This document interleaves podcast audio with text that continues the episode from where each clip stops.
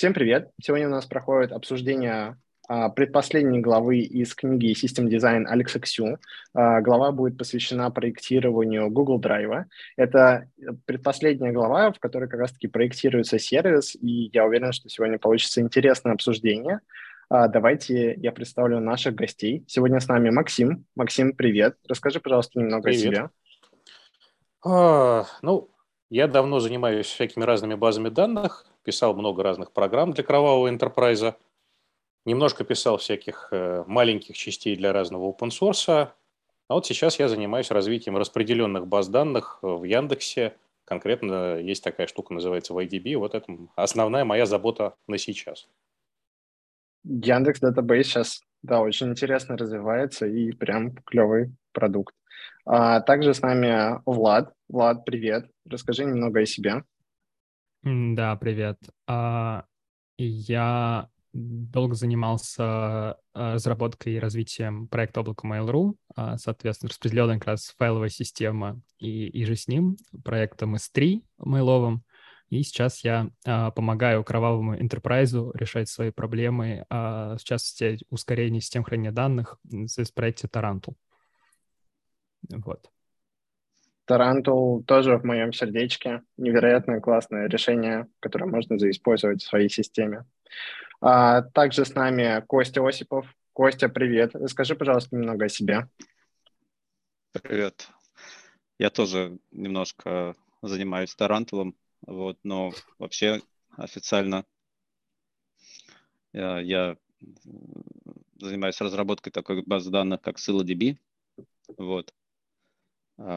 Где я, собственно, делаю сейчас а, то, что называется таблетами. Вот, это... Ну, в общем, это такой шардинг, когда э, балансировка данных осуществляется по там, в общем, термин ввел Google в свое время, э, по-моему, в Bigtable. Mm-hmm. Вот. Но идея такая, что там как бы у тебя есть э, более-менее фиксированного размера партиция, которая является юнитом балансировки. Там, допустим, 64 мегабайта. Вот. И это позволяет очень гибко там перекидывать данные на больших кластерах. Ну вот. Еще я э, занимаюсь, ладно, не будем, много чем занимаюсь. Здорово. Костя и правда много чем занимается, выступает на конференциях с очень интересными докладами, и Костя очень крутой. А также сегодня с нами мой соведущий Коля Голов. Коля, привет. Расскажи немного о себе. Привет, привет. А, занимаюсь, всякими разными базами данных, э, внедряю их, рассказываю про них в университете и пытаюсь разобраться, как они устроены, чтобы найти в них общее. Вот когда мы э, вот в этой теме про хранилище данных, меня очень заинтересовала идея к подходу, подход к хранению блоков. Потому что, в принципе, это актуально же для всех баз данных и, собственно, может быть туда затиражировано. Собственно, вот. Круто. А, еще хочется начать а, провести небольшой смолток, прежде чем мы начнем, для того, чтобы наши зрители получше вас узнали.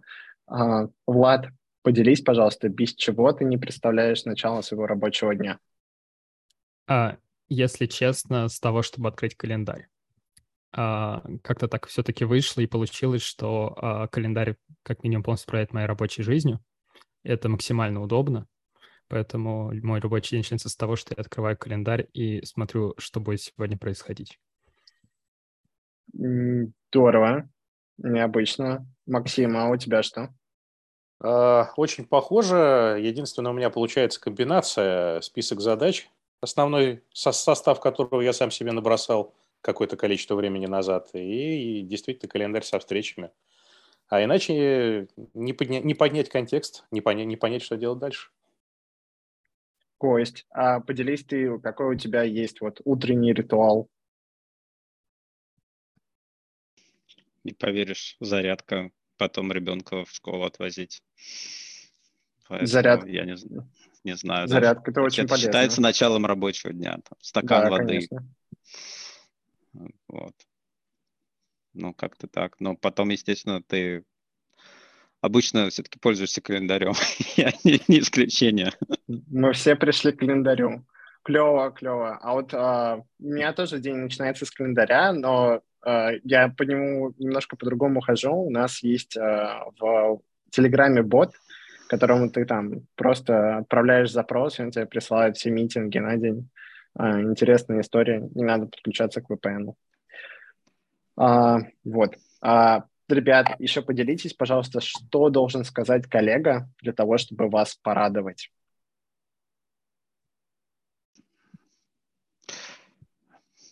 Ну, вот мне сегодня чувак сказал, что он себе новую жену нашел на английских курсах, на которые я начался, э, на которые я его отправил. То есть вот мы общались, а он такой говорит, помнишь, э, ты мне в тот раз обещал оплатить английские курсы после того, как я сдам экзамен, и не заплатил. Я говорю, помню, потому что ты не сдал нужный сертификат, я тебе не заплатил. Он говорит, а, я говорю, а жену ты новую где нашел? Вот, меня порадовал на этих английских курсах. Здорово, здорово. Это необычно. Радует, история. когда коллеги как-то, короче, развиваются, в том числе благодаря тебе, хотя так, даже не таким естественным образом, даже если все, все равно. Круто, круто. Спасибо, что поделился. Максим, Нет, ну, а что? Если mm-hmm. все-таки рабочий вариант рассматривать, то как? Я занимаюсь грязным делом бизнес-девелопмента, а это значит, что у нас в бэклоге длинный список фич. Вот когда приходят люди и говорят, что очередной элемент из этого списка сделан, это прям радует. Круто. Ой, я, я, тогда, я тогда прям даже к Максиму дополню. А когда приходит бизнес и убирает этот элемент из списка, это тоже очень-очень приятно. Да, да. А, а мы вот а, проводим такой процесс, называется груминг и приоритизацию тех бэклога, вот, и там обычного бэклога, и мы уже сейчас дошли до того, что мы просто удаляем а, задачи с низким рейтингом, вот, это тоже, да, как сказал Влад, помогает их убирать. Круто, ребят, спасибо большое, что поделились, это поможет нашим зрителям получше вас узнать. А, я предлагаю переходить непосредственно к основной части. А, ребят, поделитесь, кто читал главу, а, как она вам, и кто нас слушает, ребят, ставьте плюсы, читали вы главу или нет. Коль, ты читал главу? Обязательно. Как она тебе? Как можно не читать такую интересную главу? Там чем дальше, тем интереснее. Я прям читаю, у меня такие сразу корреляции со Snowflake пошли. Здорово. у, меня, у меня всегда так бывает, на самом деле. Я что, не читаю, сразу с Snowflake корреляции. Где-то большие, где-то маленькие. Тут большие. Тут большие. А какие именно? Что тебе показалось, ну, что похоже с Snowflake? Ну, это мы рассмотрим. Это вот у меня даже провокационный вопрос на эту тему есть. А, здорово, круто. Влад, а тебе как?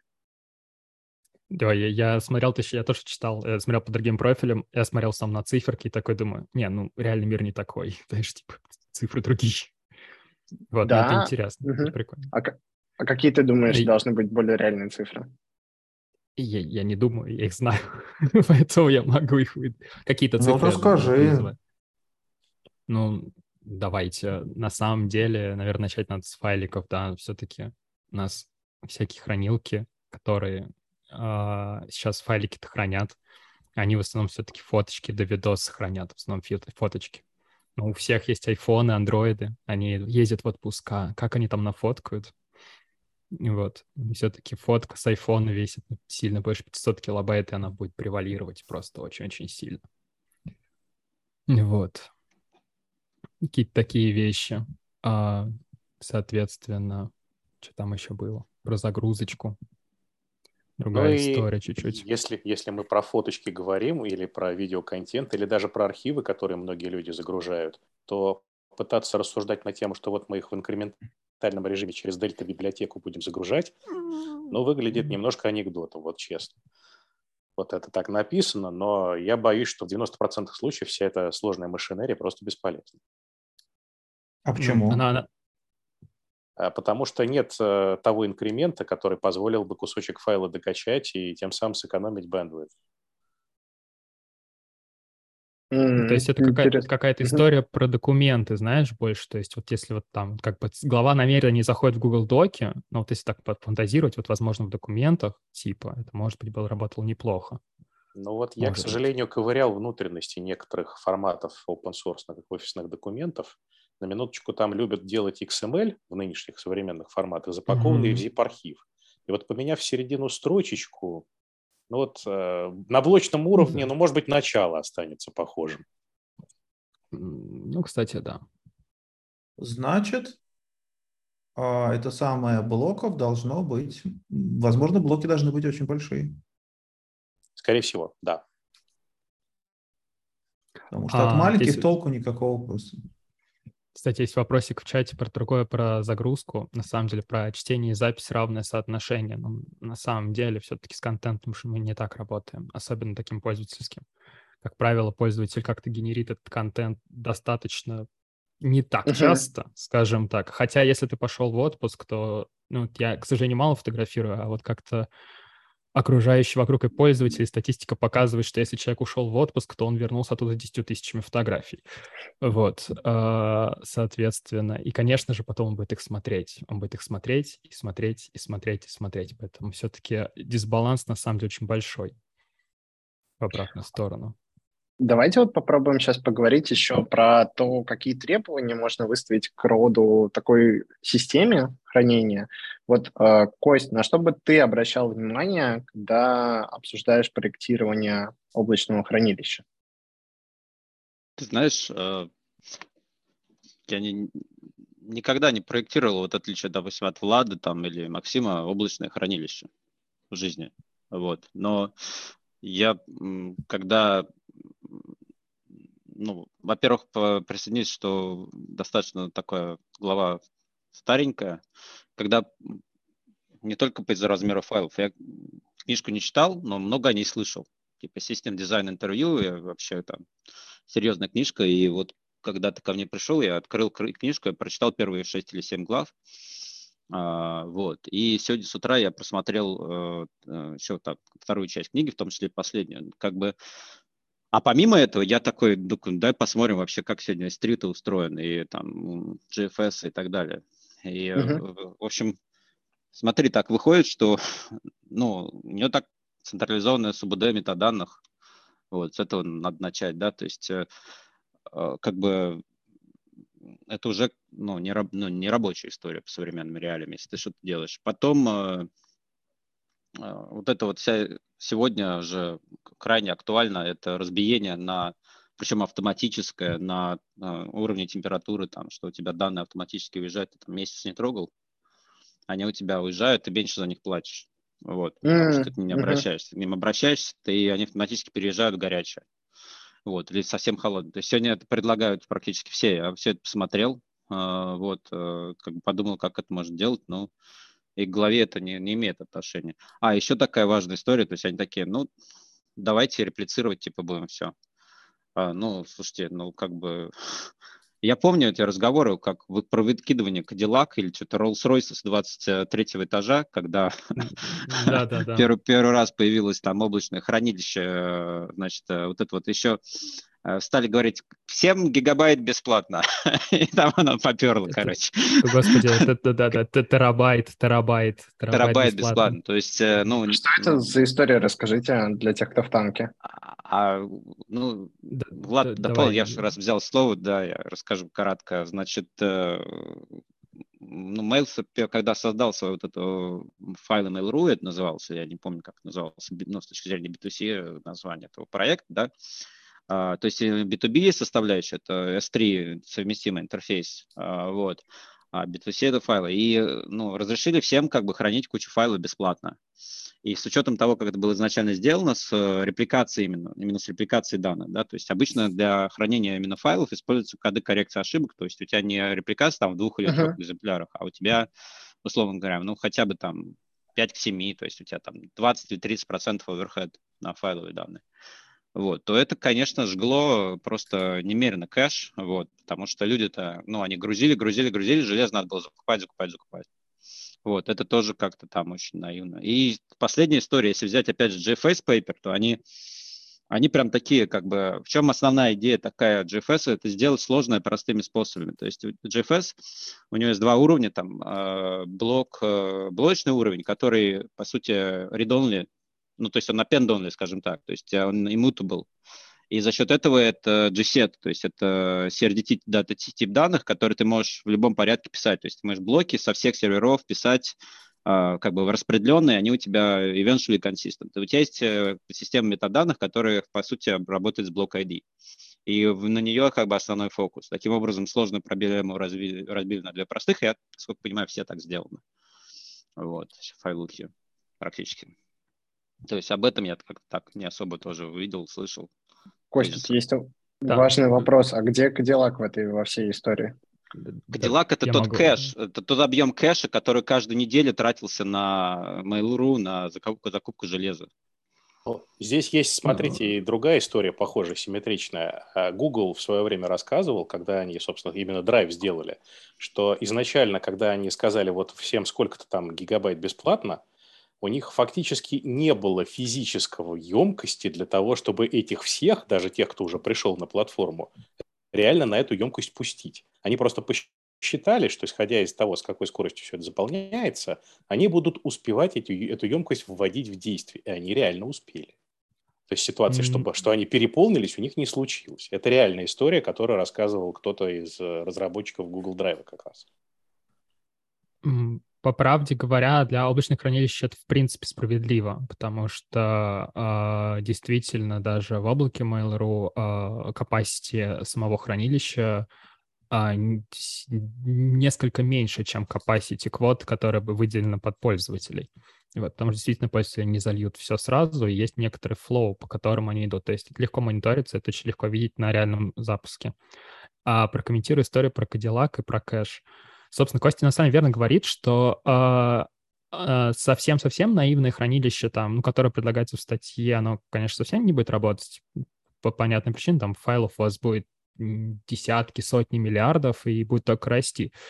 Вот. А Костя намекает еще на ту историю, что если вы а, а, даже захотите хоть каким-то образом сохранить вот эти там 500 петабайт, то вам в любом случае необходимо будет его как-то резервировать, потому что вот есть один хороший очень вопрос, который там подсветили коллеги о том, что давайте, наверное, я, я к вам, наверное, сначала транслирую, а вот под, подумайте, а на, насколько вообще говоря легко там вот это хранить 100 петабайт, и что для этого нужно как минимум сделать, ну просто в момент вопросах объема.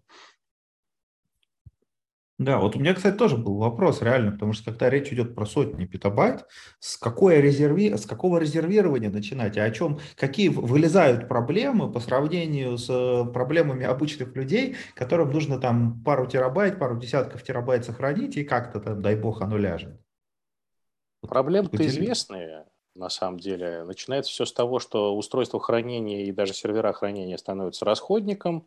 Эти вещи, ну, в принципе, неплохо описаны, но не в этой книжке. Действительно, здесь на эту тему инфраструктурных моментов э, не описано совсем никак. Но, наверное, все-таки это не предмет дизайна программного инструмента, да, хотя и часть, конечно, проектирования системы в данном случае. А, кроме того, действительно, вопрос того, как именно работает хранилище, здесь очень ловко обойден. Обратите внимание, что, что предлагается в этой статье. Мы там про метаданные э, пока забудем. Сами данные предлагается сохранить в S3, который как-то работает, работает якобы хорошо. То есть вопрос вот этот вот сохранения именно большого объема, тут э, вынесен за скобки, получается, вот этой статьи. Тут у нас рядом есть какое-то волшебное неважно, как работающее S3 хранилище, которое эти петабайты в себя примет. А мы типа вот на уровне метаданных будем управлять тем, как они мапируются на наши файлики. Оно еще у нас геораспределенное и загеорезервированное, у нас есть георепликация, и все классно, и вот мы можем пользователей где угодно запускать Волшебный S3. Да, раз мы сейчас заговорили про архитектуру, Максим, в принципе, предлагал э, пошарить и обсудить архитектуру. А, вот.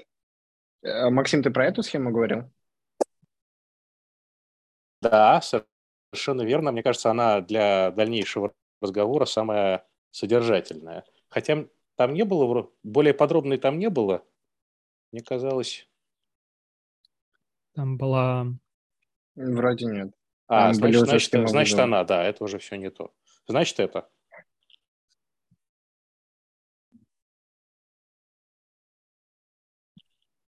Dropbox запускался на S3 на Амазоне. Интересно. Да, это известная история, кстати. Они просто вначале платили, потом сделали свое. Ну, потому что это дорого. Ну, то есть. сотни А петабайт плевать, им быстрее. стартовать надо было. А потом они Ну, там типа на- э, на старте- деньги инвесторские. Поправлю тут тебя немного, что а, запускались они просто на локальном хранилище на какой-то виртуальной ноде, и до S3 доехали только через год или что-то такое. М-м. Спасибо, Айрат, за пояснение. А, А какой это Кибер- год был? А сейчас я скину ссылку, где там один из э, э, архитекторов рассказывает про это. Да, Мгм. кидаю, очень интересно посмотреть.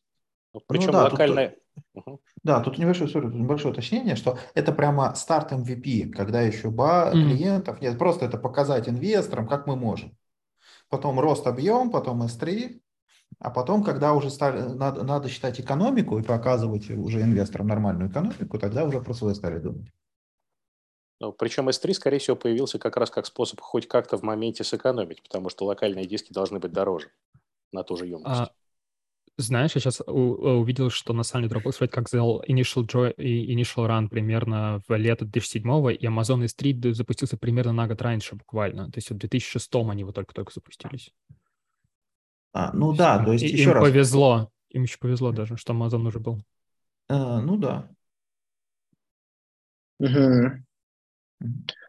А Короче, смотрите, главный если... урок книги Мгм. это основывайте свои дизайны на как бы сыром неопробированном, которое появилось год назад. Ну, с понимаете, а если бы они это не сделали, их, бы, их рынок сожрал бы кто-то другой. Они первыми выскочили, первыми подсуетились и типа не сдохли по дороге. Ну, Вот. кстати, это вопрос, не сдохли ли они. То есть, Ну, я, я пользуюсь, я им денег плачу. Нет, Dropbox еще есть, да. У него есть какой-то рынок. Да. Я очень надеюсь, они не сдохнут. У меня там файлы лежат. А, и а, бэкапе в несколько облаков. А, Есть, кстати, утилиты, механизмы, которые связывают, знаешь, такие вот эти облака в такой микро-рейд, и ты прям рейдом над вот этими облаками пользуешься. Мы Ладно. Звучит да, давайте, круто. давайте Мне вернемся кажется, там на был еще один нюанс. А, Мне, мне кажется, там был еще один нюанс. Да, Олег, Показывая использование, да, всем привет. Показывая использование технологии Amazon, намного проще всегда привлечь деньги инвесторов, чем рассказывая им, что ты изобретешь и напишешь какую-то свою классную хранилку. То есть получить, после MVP получить инвестиции им было намного проще, сказав, что они используют S3, а уже потом где-то втихаря зарабатывать свою хранилку. Это очень хороший комментарий, Олег, спасибо. Да, интересный. Ну, тут вообще как будто в, в начале главы была пропущена вот эта история про бюджет, вот, о том, что нужно иногда разработчику задуматься про бюджет. Давайте попробуем поговорить про архитектуру. А, Как бы вы ее оценили? Может, какие-то моменты вы бы сделали по-другому и почему? Кто готов ворваться? Ну, давайте с, про- с провокационного, э, с провокационного вопроса моего любимого. То есть, смотрите, идея такая, а, что мы храним а, файлы, разбитые на блоки, да, и у нас есть метадата, ну, вот это метадата database. А, Вопрос, вот для данной задачи нам, ее, нам эту метадата database, ее шардировать удобно, или тут нужно что-то сложное придумывать? Мне кажется, удобно по той простой причине, что у нас есть э, некий набор пользователей, их много, а, и э, любые, скажем так, операции расшаривания, они привязываются либо к пользователю по ID-шнику, либо к э, идентификатору группы. То есть есть возможность настроить любые ссылки на уровне метаданных таким образом, чтобы они смотрели ну, туда, куда нам надо. А сами файлы можно действительно привязать к владельцу и тем самым, собственно, распределить. Здесь хитрость может быть в чем? А, Скорее всего, нужно неравномерно распределять пользователей между серверами, потому что э, с высокой вероятностью будут пользователи активные и будут пользователи, скажем так, менее активные. Одних можно побольше напихать условно в один шарт, других, соответственно, такое же количество из-за их активности в один шарт не поместится. То есть на самом деле вот эта задача, мне кажется, очень дружелюбна к шартированию, и подход по там, пользователю-владельцу здесь должен хорошо работать. А, Вот Влад. На самом деле, я еще думаю, что достаточно важно посмотреть на а, вопросы хранения самой файловой системы, хранения блобов. Ну, то есть а, блобы, блоки, там мы их сливаем в S3, мы их сливаем во что-то более умное, а, и как-то их провязываем. Допустим, это одна идея, да, но а, мы понимаем, что достаточно часто приложение, которое будет работать а, с а, хранилищем, оно будет в основном получать некоторую только метаинформацию, по, э, работать по файловой системе. Вот. Э, шардирование по юзеру, по крайней мере, этой части точно будет работать хорошо, кажется, но там будут у нас перекосы. С ними надо будет э, придумывать, и вот, возможно, как раз э, Костя, когда идет вот в сторону таблетов, то есть именно учитывать размеры метаданных юзера, это будет работать хорошо. Вот. Uh, я про то, что имеет смысл, возможно, вообще разделить uh, блобы и метаинформацию блобов от юзеров, то есть блобы от юзеров отрезать. Так они на картинке же и отрезаны. То есть это да. две ба- разные базы. Не, я имею в виду идентификаторы даже самих блобов, то есть метаинформацию самих блобов. То есть, условно, есть файлы, которые собраны из блобов, и есть отдельные линки принадлежности файлов юзеру. Это вопрос, возможно, в истории про дупликацию блоков.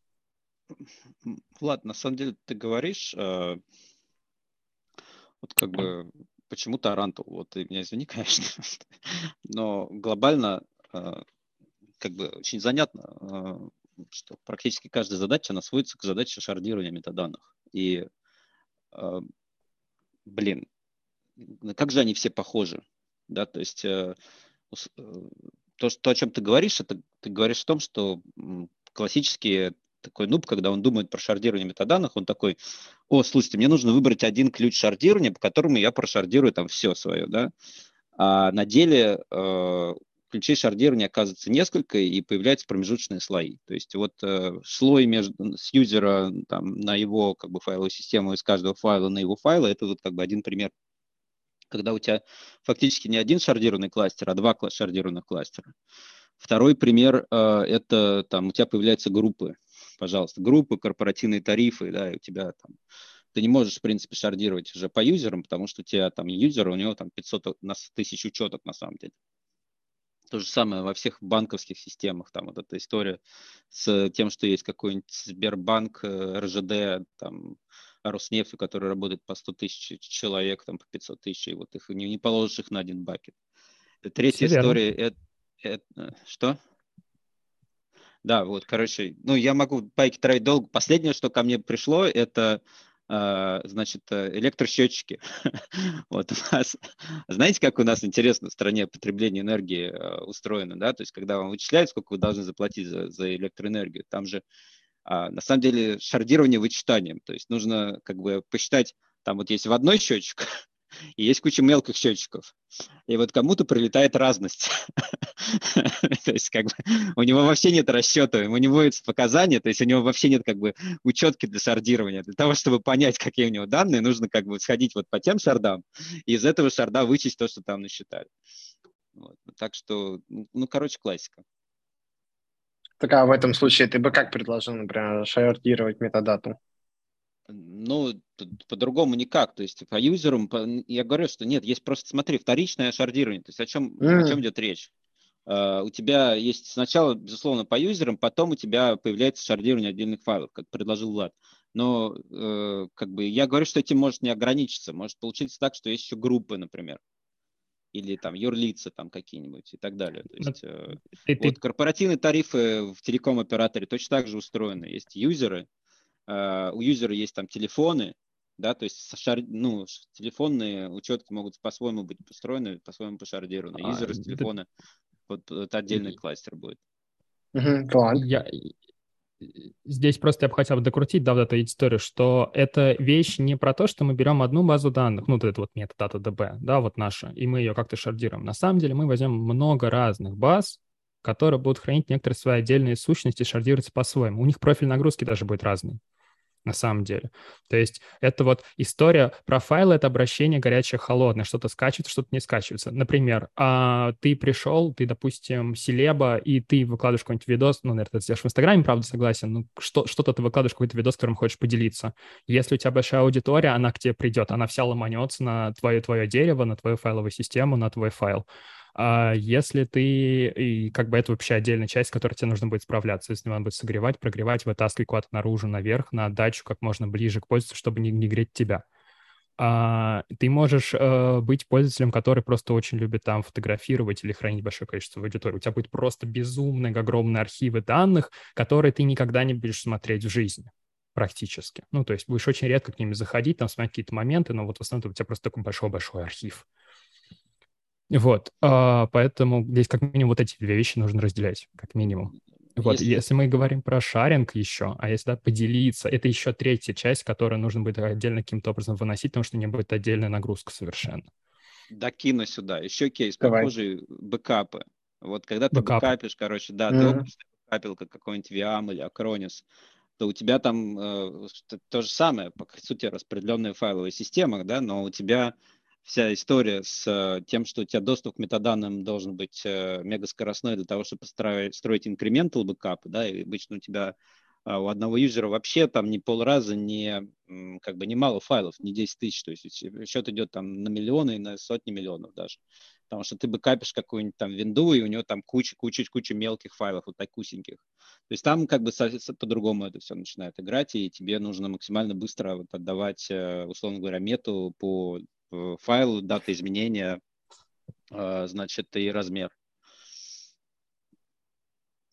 То есть, mm-hmm. короче, метадата DB это не одна такая метадата DB, там вот Влад сказал правильно. В зависимости от кейса, разных. там может быть накручено несколько кластеров, реально. Угу. Здорово, здорово, спасибо. И почему я докручу это назад, почему под это нужно выбирать как бы а, распределенный, распределенную СУБД, а, которая бы поддерживала как бы, консистентность, строгую консистентность, потому что если ты начнешь пилить этот метадата DB самостоятельно, то ты вот сначала как бы ты создал себе в голове кейс, что мне нужно шардированная метадата DB, запилил это самостоятельно. А потом ты, ты убеждаешь, что у тебя появляется следующий, следующий кластер, который тебе нужно поднять. И он уже работает по своим правилам. То есть тебе нужен более-менее дженерик как бы СУБД, который позволял создавать таблицы, шардированные по любому ключу. Ты бы какой то предложил? Я как бы на сегодня вообще тут э, не, в принципе не знаю. Ну, можно что-то попробовать накрутить на Redis, но я в принципе не знаю. Вот для таких задач я не знаю аналога Тарантула. Аналога не знаю. VoltDB? Нет. Нет, а не потянет даже. Не поедет. Не, ну, могу держаться, тянет. коллеги. Да. Не могу держаться, коллеги, в IDB. Ну, кстати... В IDB, э, если ты в IDB, понимаешь, э, в чем история? Как бы, ну... Есть куча нюансов, естественно, и мы сейчас их, до них не докопаемся даже, потому что мы с high-level дизайн обсуждаем. Но направление, в котором применяется VoltDB, оно именно вот это. На практике, то есть те проекты, которые мы делаем, да, из этой а, области. А, Коллеги, тут, кстати, есть еще история с Мохаммада по поводу шардирования по хэш или range шардирования. На самом деле, вот это, кстати, то, тоже, на что я обратил внимание, а, вас помните, там вот была картинка какая-то про как реализовывается шардинг и, собственно, остаток отделения на количество банок. Вот, а, ну, конечно, на самом деле, давайте мы сразу скажем, что если вдруг вы решили делать свое шардирование, если вдруг и как бы ничего не подходит, прям совсем-совсем, а пожалуйста, никогда, вот как минимум точно никогда не делайте остаток отделения на количество банок, вы это потом никогда в жизни не отрешардите. Оно решардится, это возможно, это возможно действительно, но это очень сложно на самом деле. А, а хэш и range, это кажется немножко примерно про одно и то же, там в любом случае хэш высчитывается. Дальше вопрос в том, какой именно математический хэш высчитывается, но условно, если уж вы идете в шардинг, то это ну, либо ринг шардинг, да, потому что он в целом достаточно неплох под такие кейсы, либо шардинг на большие-большие интервалы, предполагая, что у вас никогда в жизни не будет столько серверов, сколько вы заложили туда мощности. У, у обоих есть плюсы и минусы, но мы да, не будем... Влад, вот смотри, как бы вот правильный ответ на самом деле даже не такой. Правильный ответ это использовать тот шардирование, который встроен в СУБД дефолт. Вот есть как бы дефолтное шардирование то, у того СУБД метаданных, который ты взял. И вот его использовать. И хэш это или range не так важно уже дальше становится, потому что range э, начинает работать э, не сильно хуже хэша, если он грамотно сделан. Потому что там даже взять Cockroach, которого по дефолту range, а, там сейчас есть э, ну, как бы двухуровневое шардирование, то есть range, mm-hmm. потом хэш. Вот, и как, как бы... Ну, здесь главное стратегию выбрать с учетом тех э, изменений, которые, возможно, в системе потребуются, с учетом возможного роста. Потому что как раз если это не предусмотреть, то можно наступить на неприятность. Да, тут, тут, как мне кажется, полагаться на готовое шардирование немножко опасно, потому что тут шарды очень склонны к перекосу, то, что они будут явного разного размера, и тут уже хочется иметь какого-то больше контроля. А, вот, а и за это учет... СУБД должна отвечать, понимаешь, э, Коль? То есть если СУБД тебе не позволяет э, как-то ну, выровнять перекошенные шарды, то нет, вот, ну понимаешь, она, конечно, должна, но просто, ну вот, э, если даже возьмем Монго, она вытянет разве? То есть тут, тут очень сложный архитектурный выбор. То есть как заранее понять, что база, которую выбираешь, что ее алгоритм шардирования и решардирования вытянет? А, с моей точки, ну вот я вот по внутренним ощущениям, я был бы намного спокойнее, если бы я просто знал, что у меня есть максимальный контроль, и я могу грязными руками влезть и поменять этот алгоритм, а, если я вижу, что стандартный не вытягивает. Его как минимум надо детально понимать. Он может быть стандартный, он может быть готовый, но надо понимать, как он устроен, надо иметь возможность действительно на него влиять и понимать, как в него влезть грязными руками. А вот, кстати, я поставьте, бы еще... плюсики, поставьте плюсики, кто в, реальной, в реальных базах влезал в алгоритм шаргирования грязными руками. Вот просто интересно. Я влезал в DB2, например. Это вот, вот да, я, я про слушателей. Я тоже влезал. На самом деле, я бы, знаете, что предложил тогда? То есть, если уж перебирать вот именно алгоритм шардирования, все-таки провести достаточно хороший, серьезный нагрузочный тест и заставить ее отрешардиться под нагрузкой посмотреть. Это да, не сдохнет ли очень... она? Но а, нет, она, она как бы база, скорее всего, не сдохнет. Вопрос в том, не сдохнет ли у вас все остальное, что есть вокруг базы данных. Это самое главное, потому что вокруг любой системы хранения есть окружение. И вот дальше э, заставить делать так, чтобы это окружение не развалилось окончательно. Потому что на самом деле здесь мы говорим же все-таки не про разработку там банковской системы, которая находится внутри и достаточно далеко от пользователя. Мы говорим вот прям буквально фронтальная штука, а у пользователя есть мобильное приложение, там всякие стоп-приложения и так далее. А при любой ошибке первое, что они сделают, они сделают ретрай. И второй да. ретрай. И, соответственно... Влад, знаешь... Да, sorry. И да, я уже закончу мысль, а, собственно. И а, если во время решения эта штука начинает разваливаться, да вообще любые ошибки, а, нагрузка, которая на вас придет, она будет в э, десятки раз превышать э, нагрузку, которая была вот за 10 секунд до того, как у вас пошли ошибки.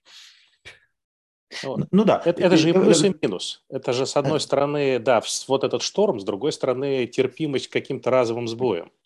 То есть тут Все верно. трейдов. Да, да, давайте вот мы сейчас вот эту тему завернем и к следующим вопросам. Сейчас вот я просто хотел завернуть эту историю, потому что я, я тоже жил с базами, которые решардировались, и вот в панике вот так сидел полдня, пока они это делали, а параллельно шла нагрузка. Я это представляю, но при этом вы обратите внимание на нашу задачу.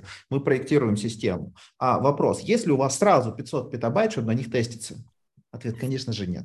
Вы проектируете систему на будущее, вы ее запускаете на маленьких Ой. данных, то есть на петабайт. Она может решардироваться. А как она будет на 500 вести себя? Может Прикол быть, в том, что здесь предложение потестить как раз СУБД метаданных, и да. это заедет. Ну, СУБД, СУБД метаданных можно наполнить э, суррогатными данными. Да, у меня, у меня просто много опыта, когда суррогатные данные, и на них база вела себя не так. Потому что они прям такие суррогатные, суррогатные получались, а реальные, да, люди там начинали творить такое, что оно начинало прямо, там начинаются фазовые переходы, ну, не, не, не, как бы, не, не мне тебе рассказывать, э, что все начинает работать вообще по-другому. В целом, да, но смотри, здесь важно, ты, наверное, мониторить эту часть, как бы заходить в историю, когда ты хотя бы хоть что-то можешь отрешардить, потому что пока данных мало, ну, то есть пока их, допустим, миллиард, это всего лишь миллиард записей ты, ты сможешь ну, это да. решать, и а, ты сразу начнешь видеть перекосы. Ты начнешь перекосы. Если ты начинаешь понимать, что у тебя начинает разъезжаться уже по проду, ты должен засекать таймер такой, так, мы, ребята, ошиблись.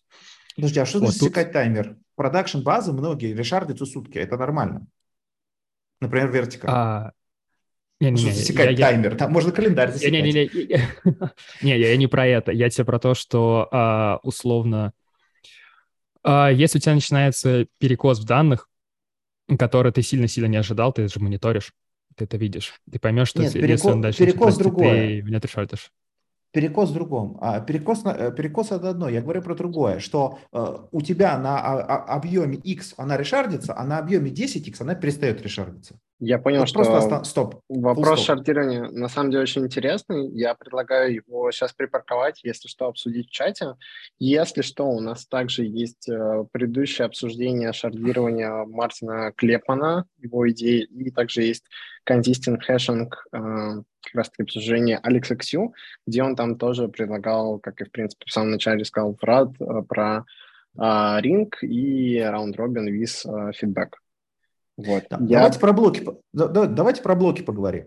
То есть вот смотрите, э, блоки у блоков считаются чек-сумма, потому что правильно сказано, что очень важно, чтобы у нас была сохранность данных. Если я свои фоточки залил, я хочу свои фоточки смотреть, а не получать ваш файл поврежден. э, А вот как вы считаете, какую чек-сумму считать и не будет ли у нас риска коллизий, что, как вы считаете, какой есть риск, шанс риска коллизий, что какие-то файлы будут повреждены с учетом того, что у нас у каждого юзера их может быть миллионы?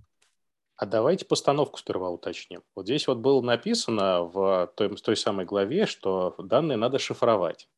Если история начинается с того, что данные шифруются для каждого пользователя индивидуально, и дальше мы рассуждаем о коллизиях внутри файлов, которые сам пользователь загрузил, но он может, конечно, по ошибке загрузить что-то два раза. Наверное, полезно такие вещи дедуплицировать.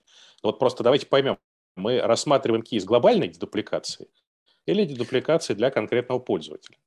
Не, я не про дупликацию говорю. Я не про такую ошибку говорю. Я говорю ошибку, когда а, блок а, сжался, по нему посчиталась чек-сумма, блок был поврежден, но чек-сумма получилась такая же. Ага. Как вы считаете, это реально или э, вообще без шансов? Ну, даже нет смысла про это волноваться. Это реально. Это возникает на практике.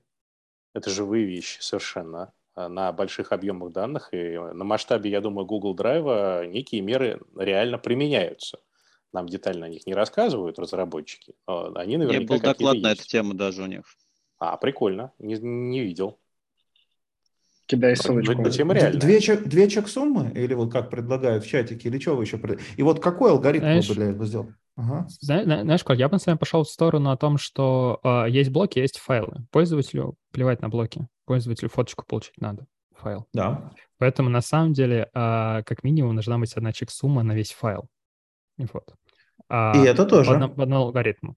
Достаточно хорошему. Причем вот здесь, кстати, супер важно, да, а, по опыту скажу, что на самом деле для файловых хранилищ есть отдельные чек-суммы свои, которые называются, которые хотя бы могут а, не сожрать тебе весь канал. Потому что, например, если ты будешь читать какой-нибудь SHA-256 от файла, то а, ты, а, по-моему, господи, сколько же там максимум?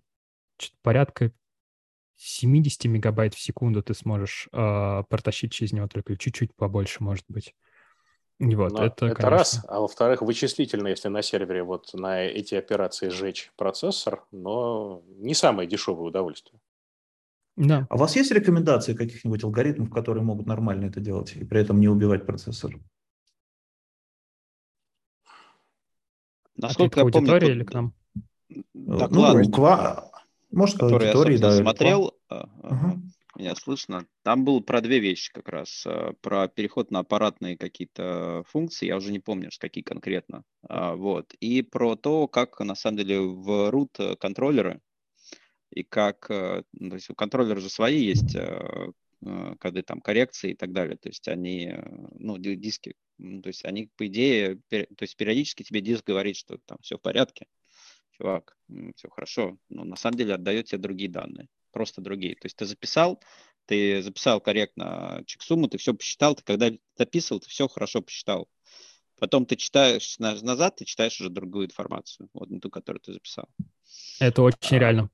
А, Вот. И, и, короче, ну да, надо, надо гуглить, как, какие там у них по этому поводу. Да. То, что Влад предложил с двумя чексамами, выглядит очень разумно.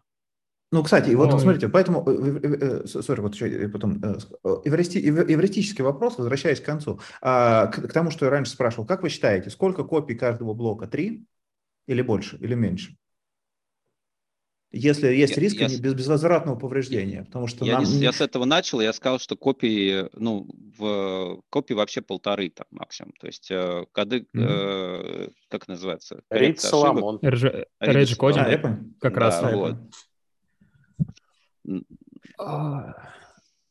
Но это про другое. Вроде с тремя, ходу и вроде деду, дедуп, кстати, много. тоже. Дедуп очень важная история, потому что да, мемасики как бы отжирают но это к людям, которые делают реально эти вещи. Ну, если а... тут упомянули Hadoop, то у Hadoop как раз текущая вещь это так называемый Razor кодинг, который на Сейчас, тех да. самых кодах Рида Соломона пошел. Раньше, был, раньше было три, все ругались. Э, и ну, правильно ругались, важно, дорого. Что дорого. А более того, Hadoop, насколько я помню, всегда в одном цоде. Это дорого, но просто. А у нас есть еще история, что мы должны работать в кросс-цоде. Ну, очевидно, да, то есть как бы у нас тут так требования по высокой доступности, поэтому это сразу несколько цодов и... Ну, тут смотрите, тут придется выбирать. То есть если даже в одном цоде можно задействовать вот эти коды коррекции ошибок, то здесь, э, когда два цода возникают, возникает событие недоступности цода целиком. И вот там растягивать на там, три даже цода историю с кодами коррекции ошибок, ну, просто не получается, потому что по одной трети ничего не восстановишь. Даже если это там условно 4 Не только не восстановишь, канала не хватит. Каждый и канала не хватит, правильно, да. То есть, по сути, все равно это реплики. То есть, если это разные цоды, то это реплики, тут деваться некуда. Ну, полтора просто нельзя делать, скорее всего. То есть, может быть, полтора можно делать для архивации какой-нибудь, да, то есть для какого-нибудь холодненького. Вот. То, что не качается никогда и постоянно речекать. Ну, то есть, а, да, ну, кстати, да, важно, да, к чему приходим. Да, у нас э, правильно Костя говорит, что то, что вы записали на дисочек, не обязательно вы это прочитаете обратно. Даже если вы там сделали в синк и все остальное, типа, все, все замечательно, вообще mm-hmm. нет. Вот, соответственно, вам всегда нужно будет в фоне ходить и читать с дисочка чего-нибудь и проверять о том, что, типа, то, что мы туда там писали там месяц назад или год назад, он там, это все еще оно то самое, или мы на самом деле потеряли этот блок или целый файл или еще что-то, и нам нужно сейчас заниматься его восстановлением из копии и так далее. Не ждать, пока пользователь придет. Ну да. Вот, и смотрите, и в этой теме как раз можно перейти к следующему вопросу. То есть если у нас, у нас смотрите, вот, э, вот алгоритмический вопрос, прежде всего к вам, но может быть и к слушателям. Вот у нас файл, мы его побили на блоки. Ну, допустим, маленькие файлы там один блок, крупные файлы побили на несколько блоков. А дальше вопрос. А если у нас файлы изменчивы, а допускаем ли мы изменения блоков или нет? Нет. Нет. Это ну, прям... а, да, вот Простите. другие люди, ваше, ваше мнение и прочее. Плюс один. Нельзя, потому что система Нельзя. распределенная. Ага. Это, собственно, способ получить э, итоговую надежную конструкцию с репликацией. Другого пути наука пока не придумала.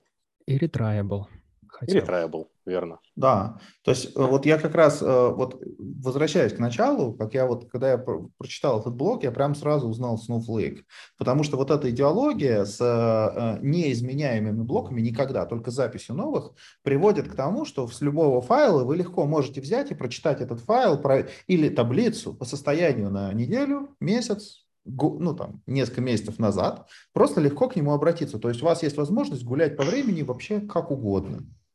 И это, по-моему, так классно, так здорово. Вообще, конечно, куча, куча, куча лишних данных приходится хранить, но зато полная свобода. И... Коль, а, тут вот есть... Кстати, очень важно.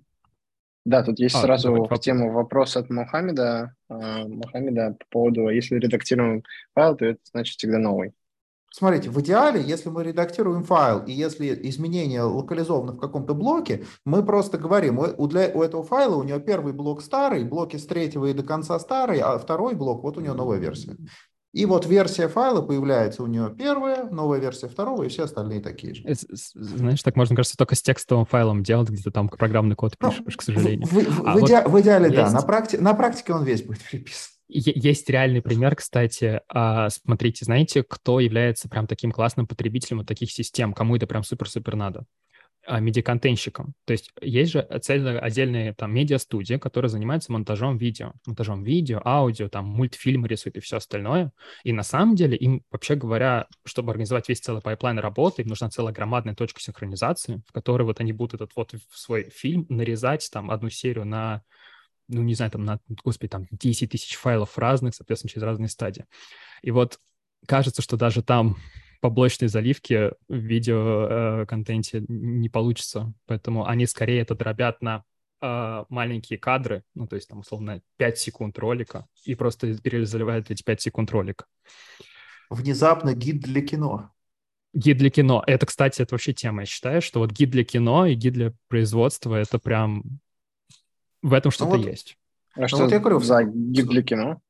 Ну вот мы сейчас обсуждаем гид для кино. Это вот оно и есть, что у тебя файл, э, киношка, а порезанная на маленькие-маленькие блоки кадра, ты независимо редактируешь, они все сверху хранят. А Snowflake так делает с таблицами. Вот у тебя таблица гигантская-гигантская, она порезана на микропартиции, а, и когда ты меняешь данные, то есть просто там перезаписывается микропартиция, а больше таблиц не меняется. Конечно, если у тебя файлик уровня как э, самая картинка .png, .bmp, и ты там поставил пиксель, то у тебя просто оно все перезапишется, конечно. Ты на самом деле его дешев, дешевле просто перепослать, потому что файл там .png да. весит мегабайт 5. Его дешевле Тем более еще после сжатия там будет, дай бог, пол мегабайт. Вот, кстати, знаешь, вот я, я не уверен, что сжатие на клиенте — это хорошая идея.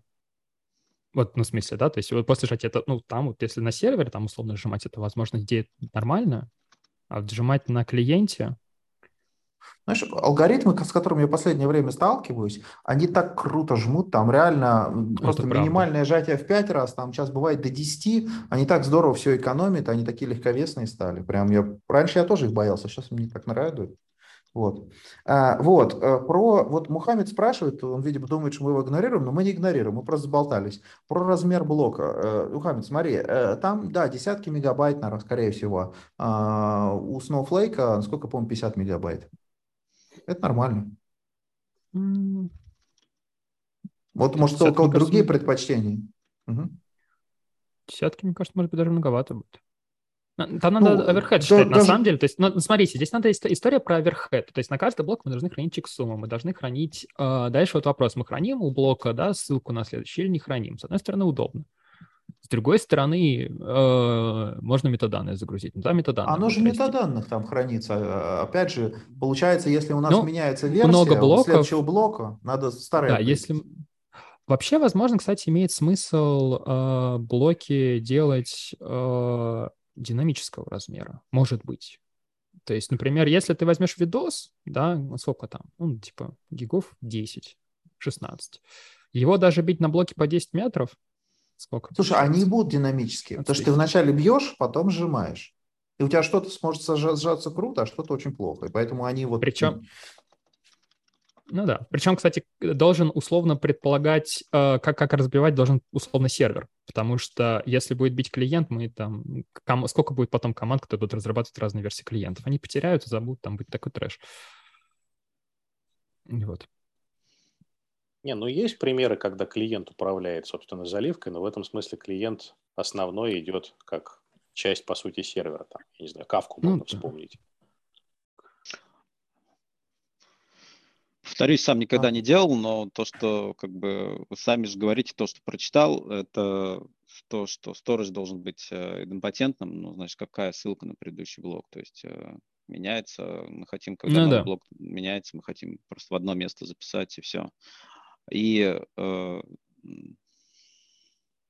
ну да, по-другому нельзя. Метаданные отдельно все равно, и все цепочки тоже.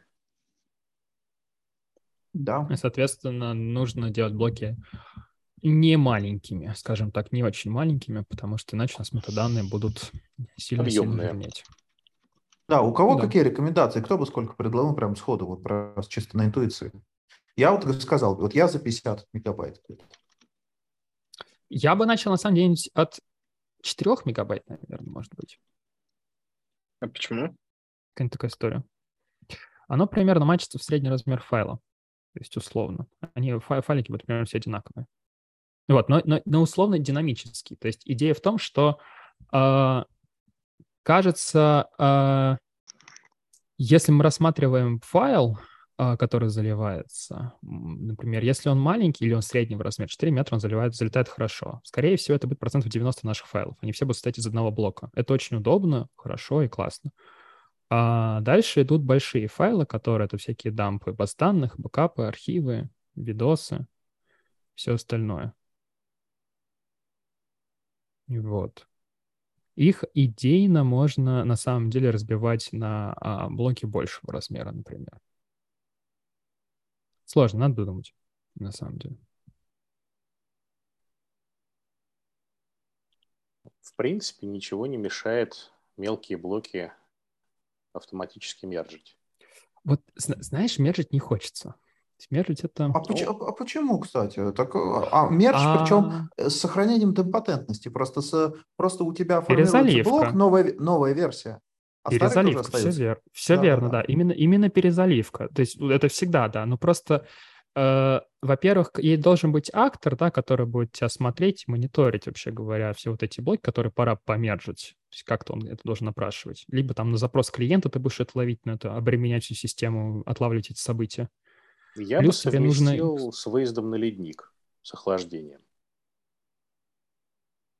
Ну и, видимо, с прогреванием... А, прогревания обратно у нас нету, потому что... Ну, если оно нужно, то, возможно, обратный процесс.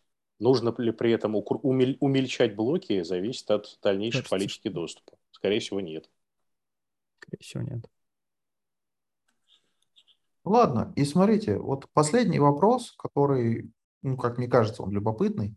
А как вы считаете, какая лучшая стратегия для синхронизации устройств? Стоит ли устройством, узнавая о том, что по метаданным, узнавая, что что-то поменялось, какие-то новые файлы, стоит ли им выкачивать сразу по максимуму или неспешно, с минимальной, минимально расходуя канал, выкачивать по файлику и плавненько их актуализировать? Как, как, как бы вы сделали для данной задачи?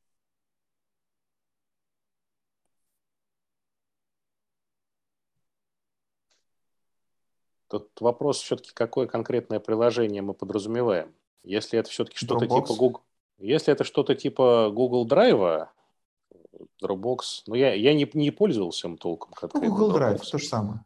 Примерно то же самое, да. То они, мне кажется, стараются быть более-менее незаметными по большей части. И этому есть ну, причина, потому что если они начинают сильно греть и мешать, собственно, пользователю работать, то даже независимо там, от Э, скорости, с которой они свою задачу решают, они начинают э, раздражать. То есть, скорее, все-таки экономный вариант. Ну, мне так кажется. На самом деле, я сейчас просто так пытаюсь подумать еще бизнесово. Это на самом деле безумно странно, что ты, допустим, у тебя есть десктоп клиент Google Drive, да, вот это приложение, допустим, под macOS, под Windows, и у тебя есть телефон на андроиде, где ты нафоткал, там что-то там записал и так далее, отправил, а оно потом берет к тебе, оно у тебя место в телефоне тратит. И оно к тебе еще и на компьютер приехало, и там еще место тратит, и еще в облаке место тратит. Так по факту Кажется, оно, что... оно же не так работает. Оно показывает тебе, что файл да. есть, но на самом деле да, его не да, скачивает. Да, да, да. Ну, то есть вот как бы скачивать точно-точно не надо. Ну, вот. это, настрой, а... это, настрой, это настройка. Поможет стоять, да, что вот. скачивать.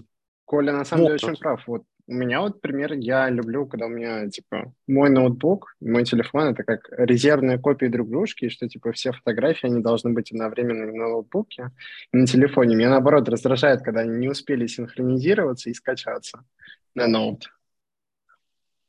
Такой вот бизнес-кейс.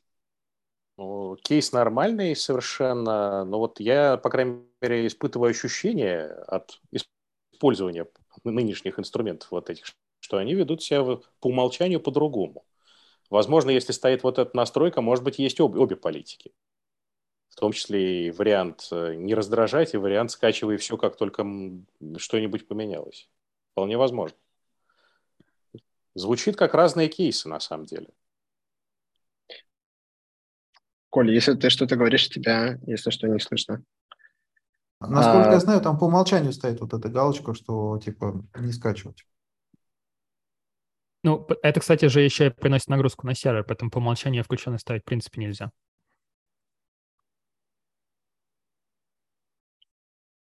Это еще, наверное, очень сильно зависит от э, того, насколько наша архитектура это позволяет. Вот, и если, да, это есть способность выдержать, то можно делать. Ну, это потому на, что... Нет, на, на самом деле это даже не про архитектуру, это про деньги, потому что, по сути, задача синхронизации — это, по сути, взять э, все, что залилось к нам в систему, не, неважно как, ну, просто это новые, новые, новые, новые данные, а потом, соответственно, размножить на э, устройство всех наших пользователей по синхронизации. То есть это как бы все равно большой-большой мультипликатор. Поэтому получается, что мы за трафик заплатим там в несколько раз больше, чем хотелось бы. Ну и нагрузка, и трафик, все сразу, да. То есть способность выдержать не означает необходимость. Да. Угу. Согласен. А, я на самом деле предлагаю закругляться. Ребят, если у вас есть какие-то вопросы, самое время врываться. А, то тут как раз-таки от Александра есть вопрос. Блок данных — это просто блоб из конкатенации нет, файлов? А, Александр, нет, это не, блок, э, это не блоб из конкатенации. Это если у нас, если файл маленький, то это сам файл, ну, сжатый. А если файл большой, то это просто кусок файла. Угу. Да. А, также, если вы хотите, вы можете ворваться с вопросом голоса. А также хочется сказать большое спасибо нашим приглашенным гостям. Было очень интересно. Вот, а, Александр, вопрос. Да, Саш, врывайся. Да, если мы храним не конкатенацию файлов, тогда как эффективно делать, уменьшать фактор, э, вот когда мы делаем, чтобы было не полный бэкап, не фактор вот репликации 2, а меньше. То есть у нас, вот если мы будем хранить blob, например, как кончается файл 1 мегабайт, нам нужно, получается, найти такой же файл 1 мегабайт.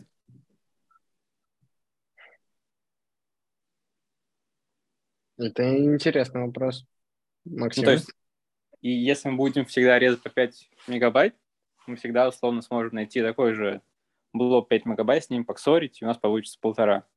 А чтобы нам Но... какой-то файл 1 мегабайт, получается, нам нужно найти такой же еще один файл где-то.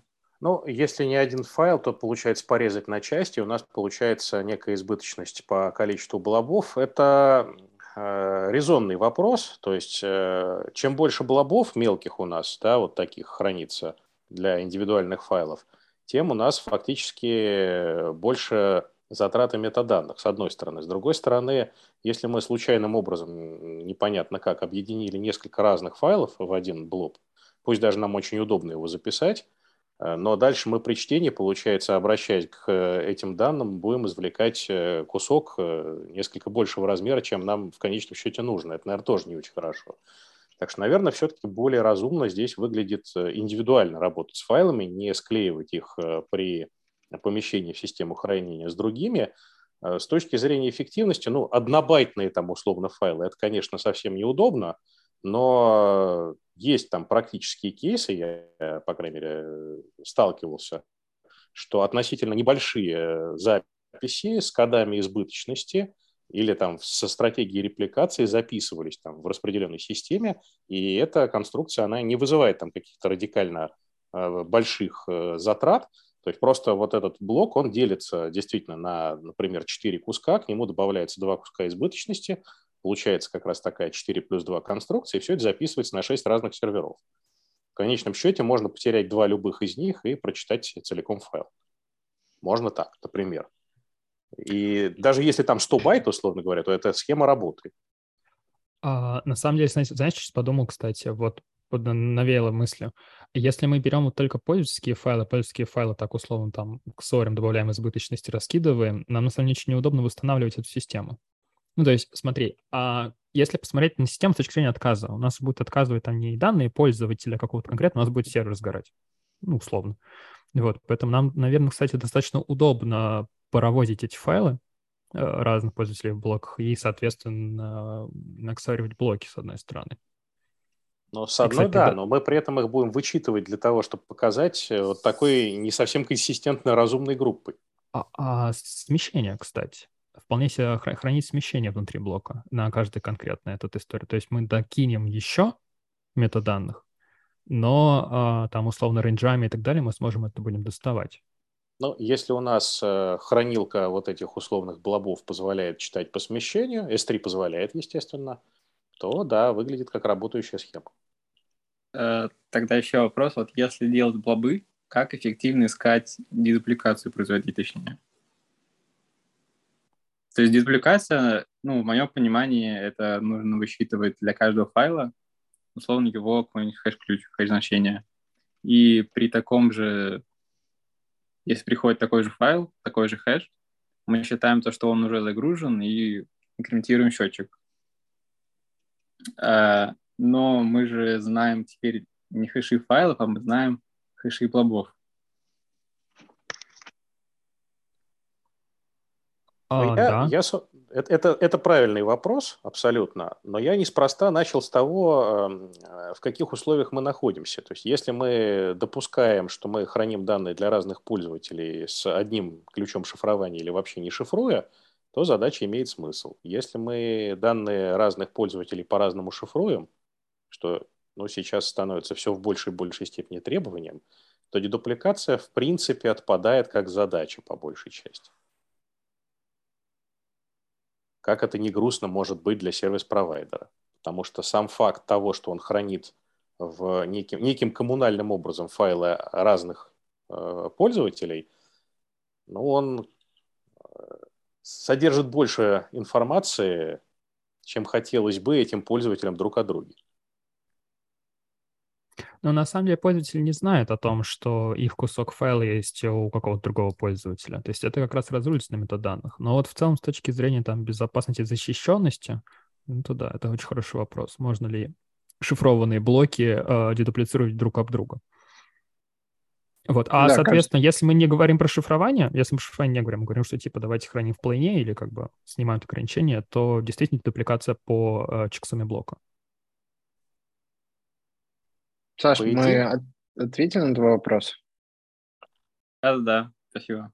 Ну, зная цепочку, собственно, хэшей, да, для всего файла, наверное, можно его и целиком дедуплицировать. А кажется, что это уже не так надо. То есть, если ты дедуплицируешь блоки файла... Ну, или так, да. Типа, дедуплицировать файл уже нет, нет смысла. Ну, метаданные сэкономить. Угу. Показывает, что не, не надо экономить метаданных, они тебя спасут. Да, это хороший вариант. А, я предлагаю заканчивать. Еще раз хочу сказать большое спасибо приглашенным гостям. Было очень полезно и интересно послушать про различные моменты, связанные с проектированием облачного хранилища. Мы где-то закопались поглубже, как при проектировании хэширования, так э, в каких-то моментах тоже интересно обсудили. Я предлагаю по старой традиции сделать э, фото с книжкой, либо просто включите камеру, улыбнитесь. Э, вас будет очень приятно увидеть. Э, если у вас нет книжки, можно ее так показать. Э, я ссылку скинул. Вот, либо просто будем рады вас видеть. Вот. Так. Подожди, подожди. да. Книжку. Давайте пару э, секунд. Читаем. Вот Олег включил камеру. Олег, мы очень рады тебя видеть. Привет! Олегу хочется тоже сказать большое спасибо. Он как раз-таки посоветовал зайти к Максиму. Э, и получилось такое интересное обсуждение. Вот. Влад, Максим, вы еще ищете? Или, да? Не поверишь, меня... нету, не вижу. Картинки нету, да. У меня есть только вот как бы вот эта российская версия, которая тут кидал, она без картинки. Она просто систем дизайн интервью. Мы будем вот так вот, а типа. Видно? Видно? Я даже да. не пытаюсь, да. То есть... да. Ладно, это, это, ладно, это, это не ладно. выглядит хорошо, поэтому да, прям так. Ладно, давайте просто типа такие, типа, е мы обсудили, было классно. Ребята, Это не тот знак. Нет, ладно, давайте просто типа, типа, е, всем привет, как классно. Ладно, вот. давай, да. Или просто улыбнуться. Да, еще раз э, большое спасибо гостям, было очень интересно, э, и всем было приятно увидеть. Всем хорошего вечера и спасибо. хорошего начала рабочей недели. Всем, всем пока. Всем пока, счастливо.